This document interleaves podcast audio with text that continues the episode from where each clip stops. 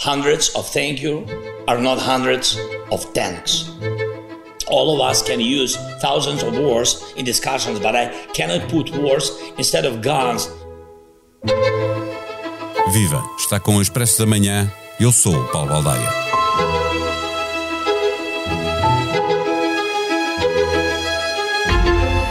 Na quase verdadeira guerra que Sergei Lavrov diz existir entre o Ocidente e a Rússia, há vários dias que se discute se é bom ou não enviar tanques alemães Leopard 2 para os ucranianos se defenderem da ofensiva russa. O ministro dos Negócios Estrangeiros de Moscovo acusa o Ocidente de estar a contribuir para uma escalada ao enviar milhares de milhões de euros em armas para a Ucrânia. Esta segunda-feira, a Europa aprovou mais um pacote de 500 milhões mas divide-se sobre a forma como este apoio deve ser efetivado. Entretanto, o alto representante para a política externa da União Europeia mostrou-se convencido que a Alemanha não deverá bloquear os esforços dos países europeus que queiram enviar tanques à Ucrânia. A Alemanha é que oficialmente demora em tomar posição. Foi encurralada pela ameaça de países como a Polónia de enviar carros de combate, mesmo que Berlim não autorize. Chamamos à conversa o general Arno Moreira, professor de Geopolítica e Geoestratégia da Universidade Nova de Lisboa, para nos ajudar a perceber por que estão os Leopard a marcar passo e, sobretudo, porque é que de repente parece que a guerra se resume aos carros de combate alemães. O Expresso da Manhã tem o patrocínio do BPI. O BPI é o primeiro banco português a alcançar a certificação AENOR na qualidade de serviço para a banca de empresas. BPI, à frente na qualidade de serviço. Banco BPI SA registado junto do Banco de Portugal sob o número 10. Viva General Arnaud Moreira, eh, porquê é que os tanques Leopard 2, 11 eh, meses depois da guerra começar, se tornaram tão importantes? Olá, muito obrigado pelo convite. Os tanques, os carros de combate Leopard 2 são um produto da indústria militar alemã com grande sucesso. É que foram fabricados mais de 3.500 destes carros de combate. E na Europa é provavelmente o carro de combate mais comum. Existem cerca de 2 mil Leopard entre os exércitos europeus. Ora, nós para fazermos uma força com capacidade de combate, não devemos misturar para efeitos de, de, de, simplificação logística, muitos modelos diferentes. Ora, porque existem dos outros modelos, quer ingleses, eh, quer eh, os Leclerc franceses, quer os Ariete italianos, não, não estão produzidos nem disseminados na Europa um número muito grande de carros de combate. Os Leopard foram uma espécie do grande denominador dos vários exércitos da Europa. E nesse sentido, mesmo que cada um dos exércitos da Europa dê poucos carros, como é um carro muito disseminado, sempre se vai conseguir encontrar uma força coerente capaz e, sobretudo, dotada de um único modelo. É por isso que os olhos se viraram para os Leopard 2. Mas sendo eles eh, tão disseminados, eh, mais que os outros, significa que são melhores que os outros? São, e eles resultam também, esta disseminação também resulta de um fator de natureza histórico. É que eh, a Alemanha eh, terminou a Guerra Fria com um número muito elevado de carros de combate.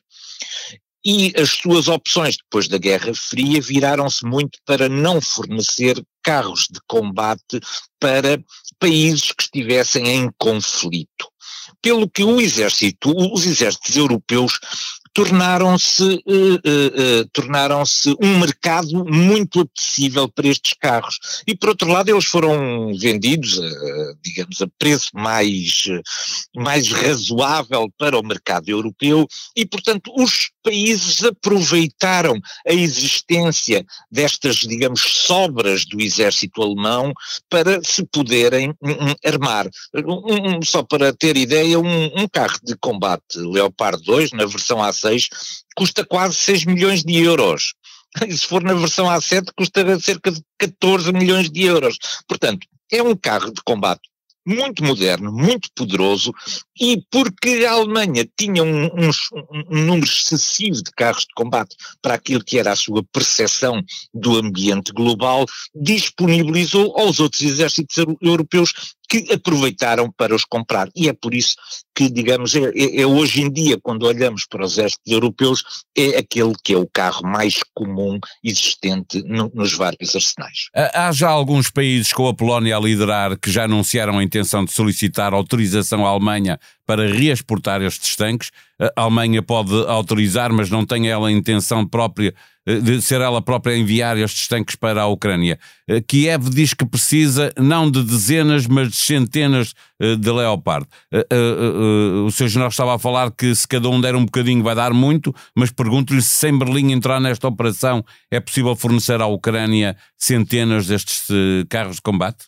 Não, não, provavelmente não. Também nunca nós conseguimos juntar exatamente tudo aquilo que precisamos. É em função das ofertas que depois se pode fazer a, a, concepção da operação para uh, maximizar o, o, o, a tecnologia que vai ser recebida. Portanto, se me perguntarem, a, a, Ucrânia vai receber 300 carros de combate? Provavelmente não. Será, será difícil. Eu ficaria bastante admirado. Porquê?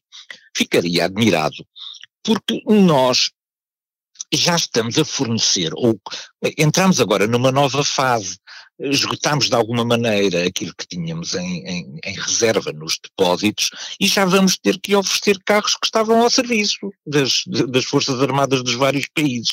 E nesse sentido, os países não vão poder oferecer todos os carros de combate que até poderiam gostar uh, de, de o fazer. Não podem, porque há questões de defesa nacional que são também imperativas aqui. Ninguém sabe onde é que a guerra vai acabar, se não vamos acabar por, por sermos todos chamados a, col a, colaborar ativamente, e nesse sentido, aquilo que são os carros de combate que podem ser dados será sempre uma percentagem dos carros de combate que existem ao dispor dos vários, uh, dos vários exércitos.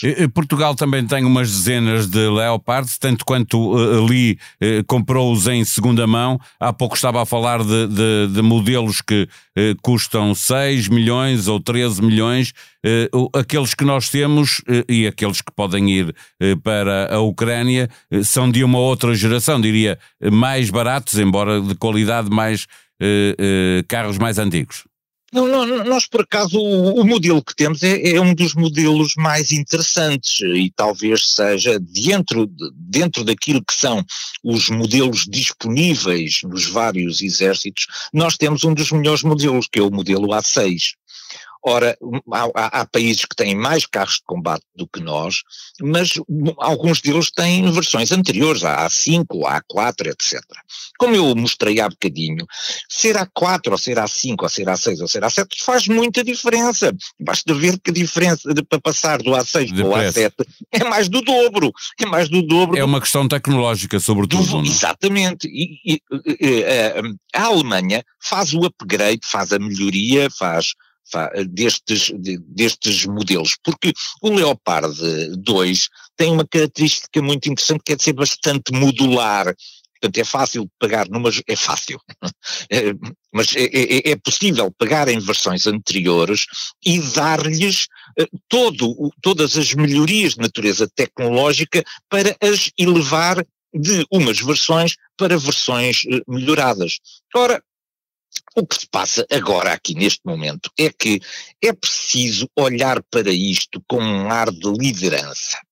A, a, a, a, Alemanha, ainda não sabemos se essa decisão está tomada ou não está tomada, mas ela deixou-se encurralar nesta questão em vez de ter tomado a liderança. Ela devia ter tomado a liderança. É, é, não é fácil quando há um governo de coligação e em que os partidos têm opiniões diferentes sobre o que fazer, não é? Pois, todos nós compreendemos essas dúvidas, mas quando se tem dúvidas, ainda melhor é estar na liderança do processo, porque a liderança do processo até pode conduzir ao não fornecimento. Mas uma coisa é estar a liderar o processo. E o que é liderar o processo? É chamar todos os países, ouvi-los sobre esta questão, tomar uma decisão o mais consensual possível, etc. E não deixar-se encurralar com países a ameaçar que vão entregar uh, os seus carros de combate Leopard sem autorização. É, mas a, a NATO fez isso em Ramstein na, na, semana passada, não é? Tentou fazer isso. Eh, na reunião que houve na Alemanha semana passada, procurou-se esse consenso e ele não foi conseguido nesta matéria. Não é? E, e, aliás, a Rússia aproveita para acusar a NATO de estar muito nervosa e de não se entender. Não, é, é, digamos, é, os processos negociais com esta dimensão é porque nós estamos a falar de 50 países, nós estamos a falar de, de, de um país como a, a, Federação Russa que toma as decisões que quiser tomar sem dar justificações a ninguém. Este, todo este processo é um processo muito complexo porque envolve questões das soberanias nacionais. Como eu disse, nós já estamos a falar agora, neste momento, que esgotámos aquilo que tínhamos em depósito, já estamos a falar de equipamentos que estão ativo, e, e, e sendo equipamentos que estão ativos, é preciso muita, muito, muita, um, um processo grande de reflexão sobre isto. Ora, a Alemanha sentiu-se encurralada sentiu que, de repente, toda a gente disse que eram os Leopard 2. Mas por acaso até há outras soluções. Ainda existem cerca de mil carros de combate T-72 espalhados, espalhados pela Europa e que poderiam eventualmente ser fornecidos. Simplesmente eles não têm exatamente a mesma tecnologia que tinham o Leopard 2. Por isso, o, o que eu digo é o seguinte: a Alemanha o que sente basicamente é um desconforto político. E as soluções que se têm que encontrar, têm que levar em conta este desconforto político. Não podem ser feitas contra a Alemanha, têm que ser feitas também trazendo a Alemanha para bordo da decisão. Isso pode ser feito de várias maneiras. Uma das maneiras que há para fazer é os Estados Unidos fornecerem também, ainda que simbolicamente, não num número extraordinariamente importante, mas simbolicamente fornecerem também o Abrams. Isso abriria processo, um processo de natureza político na Alemanha, que lhe daria o conforto suficiente para ela entrar e ser também um jogador positivo, em vez de ser aqui uma espécie de travão atacado por, por todos, o que também não me parece uma boa solução. Embora já era... tenha dito, a Alemanha já tenha dito que se for, que se, se os pedidos chegarem, que, que os deixará passar e, e o, o próprio uh, o, o, representante uh, para a política externa da União Europeia uh, já se mostrou convencido que a Alemanha não deverá bloquear o envio. Nós estamos convencidos disso. Nós estamos convencidos disso, mas falta clareza no discurso. Não me parece que uma boa ocasião para uma decisão tão importante como esta seja aquela que foi escolhida pela Ministra dos Negócios Estrangeiros de o fazer perante uma televisão francesa numa conversa quase informal. Portanto, é preciso, sobre este, sobre este assunto, sermos um bocadinho mais formais e sérios. E parece-me que a Alemanha teria todo, toda a vantagem do ponto de vista até de aparecer na Europa como, uh, como um, um, um, um, garante de que a, a, segurança e a capacidade de defesa europeia não está posta em causa, aparecer aqui também com um pouco mais de, de, de, de decisão e de liderança sobre este assunto. A sua decisão até pode, pode não ser a de fornecer carros de combate, mas ela tem que o afirmar categoricamente nós não vamos fornecer carros de combate, mas estamos disponíveis para apoiar todas as soluções que permitam que o Leopard 2 fornecido por outros países, tá, tá, tá, Portanto, há, há, muitas maneiras de fazer isto. A única maneira que me parece desastrada é não se pronunciar, remeter-se ao silêncio, atirar isto para questões de natureza formal, se há pedido ou não há, ou ainda outras como as auditorias internas para saber se os carros de combate estão em condições ou não de serem entregues. Isto é um problema de natureza político.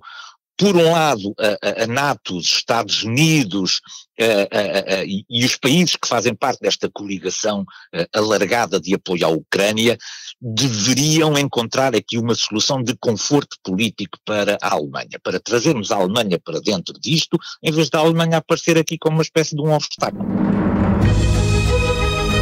Começa a fazer a playlist dos podcasts do Expresso para esta semana. Em O Mundo a Seus Pés, Ana França conta-lhe que há cada vez mais pessoas alvo de processos judiciais por prestarem ajuda a migrantes em Itália e na Grécia, mas também na Polónia e na Hungria, que não têm mar. No quarto episódio de O Céu é o Limite, Cátia Mateus recebe Inês Caldeira, diretora adjunta mundial da L'Oréal, para quem, em cargos de alta liderança, a largo prazo, a competência é determinante. No episódio desta semana do podcast A Culpa é do Árbitro, Lídia Peralta Gomes e Duarte Gomes falam sobre a decisão da FIFA de divulgar, a partir do próximo ano, as comunicações entre os árbitros e o VAR. Aproveite e avalie, comente os nossos podcasts, ajude-nos dessa forma a fazer melhor o que fazemos para si. A sonoplastia deste episódio foi de João Martins. Tenham um bom dia, voltamos amanhã. Até lá.